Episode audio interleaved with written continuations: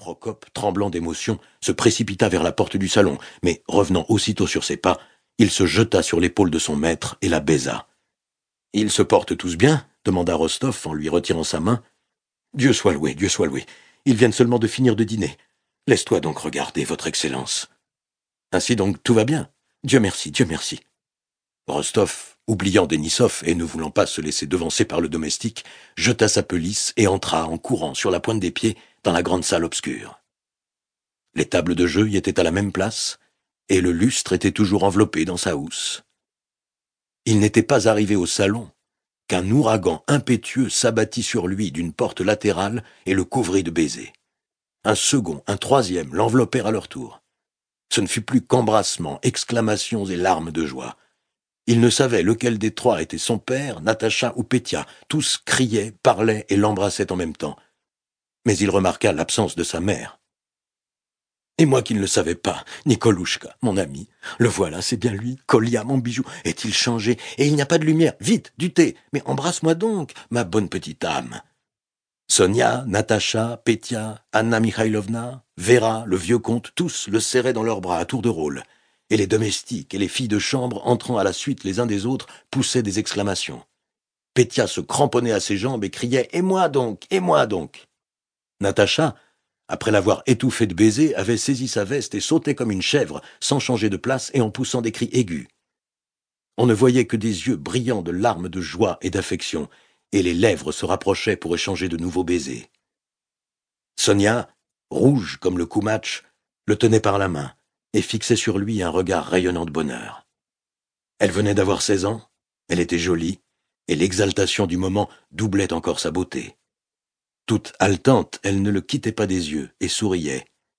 Il lui répondit par un regard plein de reconnaissance, mais on voyait qu'il cherchait, qu'il attendait quelqu'un, sa mère, qui ne s'était pas encore montrée. Tout à coup, on entendit derrière la porte des pas si précipités, rapides, qu'ils ne pouvaient être que ceux de la comtesse. Tous s'écartèrent, et il s'élança à son cou. Elle tomba dans ses bras en sanglotant. Sans avoir la force de relever la tête, elle se serrait contre lui, sa figure appuyée contre les froids brandebourgs de son uniforme. Denisov, qui était entré sans être remarqué, les regardait et s'essuyait les yeux. Vassili Denisov, l'ami de votre fils, dit-il au comte qui regardait avec étonnement le nouveau venu. Ah, je sais, je sais. Très heureux, dit le comte en l'embrassant. Nikolouchka nous l'avait écrit. Natacha, Vera, le voilà, c'est Denisov. Tous ces visages rayonnants de joie se tournèrent aussitôt vers la personne ébouriffée de Denisov et l'entourèrent. Mon cher petit Denisov, dit Natacha, à laquelle la joie avait troublé la cervelle, et s'élançant vers lui, elle l'embrassa. Denisov, légèrement embarrassé, rougit et, prenant la main de Natacha, la baisa galamment. Sa chambre étant préparée, on l'y conduisit, pendant que les Rostov se groupaient autour de Nicolas dans le grand salon. La vieille comtesse n'avait pas lâché la main de son fils, et elle la portait à chaque instant à ses lèvres. Frères et sœurs suivaient à l'envie chacun de ses gestes, de ses mots, de ses regards, se disputant à qui serait le plus près de lui, et s'arrachant la tasse de thé, le mouchoir, la pipe, pour les lui présenter. La première minute du retour de Rostov lui avait fait éprouver une sensation de bonheur si complète qu'elle lui semblait ne pouvoir plus que s'affaiblir, et dans son émotion, il en demandait encore et encore. Le lendemain, il dormit jusqu'à dix heures du matin. Dans la pièce voisine, imprégnée d'une forte odeur de tabac, traînaient de tous côtés des sabres, des gibernes, des havresacs, des malles ouvertes, des bottes sales, à côté desquelles se dressaient contre le mur d'autres bottes bien cirées avec leurs éperons. Les domestiques portaient des lavabos, de l'eau chaude pour la barbe et les habits qu'ils venaient de brosser. Hé, Grishka, la pipe s'écria Denisov d'une voix enrouée.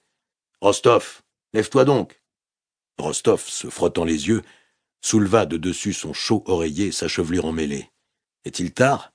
Mais oui, il est tard. Il est dix heures, répondit la voix de Natacha.